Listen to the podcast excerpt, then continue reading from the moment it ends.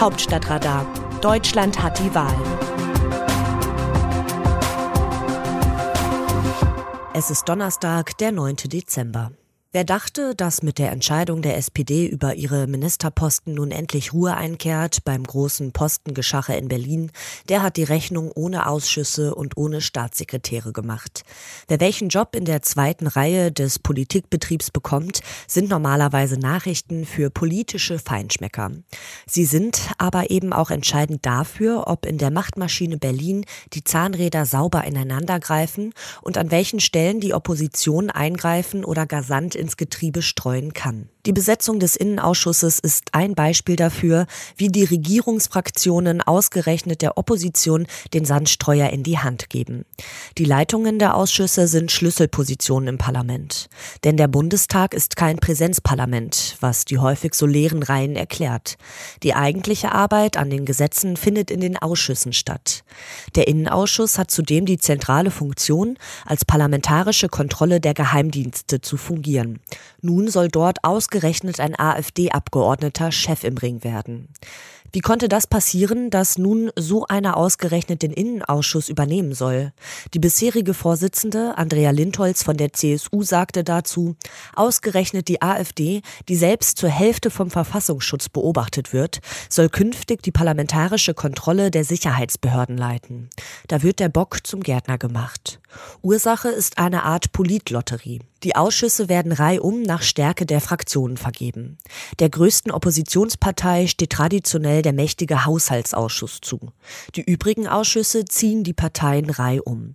Die Ampelparteien hätten sich mit ihrer Stärke mühelos den Innenausschuss sichern können. Dass die SPD nicht zugegriffen hat, ist noch nachvollziehbar, da Ministerium und Ausschüsse üblicherweise nicht von derselben Partei besetzt werden. Streng halten sich die Ampelfraktionen aber nicht an dieses ungeschriebene Gesetz.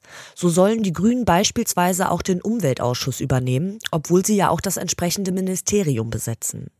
Die Grünen entscheiden sich in der Runde, in der sie den Innenausschuss hätten greifen können, für den prestigeträchtigen Europaausschuss, den sie voraussichtlich dem bisherigen Fraktionschef Anton Hofreiter zuschanzen wollen. Dieser war bei der Ministeriumsvergabe leer ausgegangen. Und mit dieser Entscheidung konnte die AfD den Innenausschuss für sich ziehen. Die Liberalen wiederum griffen zuerst den Verteidigungsausschuss, für den sie mit Marie-Agnes Strack-Zimmermann eine sehr gute Besetzung haben. Es ist zu befürchten, dass die Ampelfraktionen es noch bereuen werden, den Innenausschuss den Rechtspopulisten überlassen zu haben. Einblick lohnt auch noch auf die Staatssekretärinnen und Staatssekretäre, wobei die Beamteten im Vergleich zu den Parlamentarischen in der Regel die dickeren Bretter bohren müssen. Sie sind die Maschinisten der Regierungsarbeit. Ihre Performance entscheidet darüber, wie stark ein Minister oder eine Ministerin tatsächlich ist. Grünen-Chef Robert Habeck weiß das. Den Anspruch, nicht nur ein Klimaministerium zu führen, sondern auch ein Vizekanzleramt auszufüllen, lässt sich aus der Besetzungsliste für sein Haus klar lesen. Als beamtete Staatssekretäre holt er sich die erfahrene frühere Hamburger Umweltsenatorin Anja Harduk. Eigenwerbung, Klimakämpferin und Wirtschaftskennerin.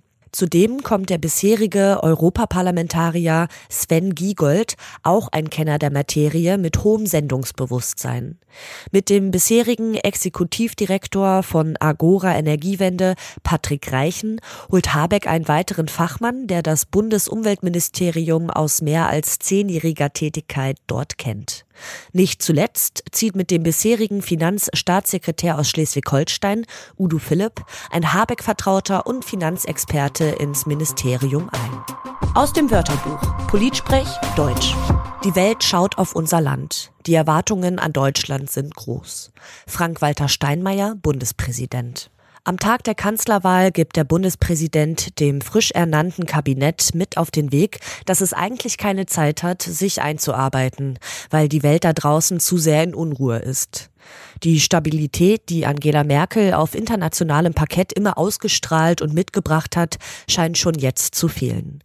Die Worte Steinmeiers sind auch eine Aufforderung von der Nabelschau, die eine Bundestagswahl und Koalitionsverhandlungen zwangsweise mit sich bringen, aufzuschauen und den Blick wieder nach außen zu richten. Die Welt hat sich seit dem 26. September weitergedreht und die Lage ist bezogen auf die Ukraine, China, die Klimafrage sowie Flucht und Migration schwieriger geworden. Wie sehen die Demoskopen die Stimmung im Land?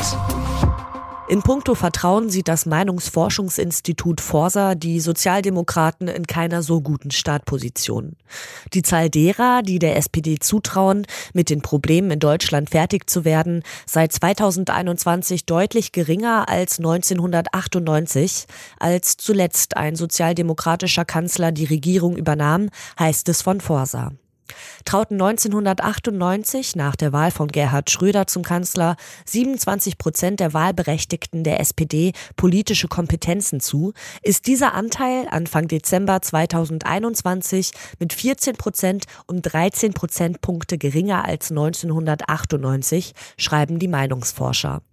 Besonders groß sei der Kompetenzschwund bei der einstigen Kernwählerschaft der Partei, den Arbeitern. In Zahlen, von ihnen trauten 1998 laut Forsa 30 Prozent der SPD politische Kompetenzen zu. 2021 taten dies nur noch sieben Prozent.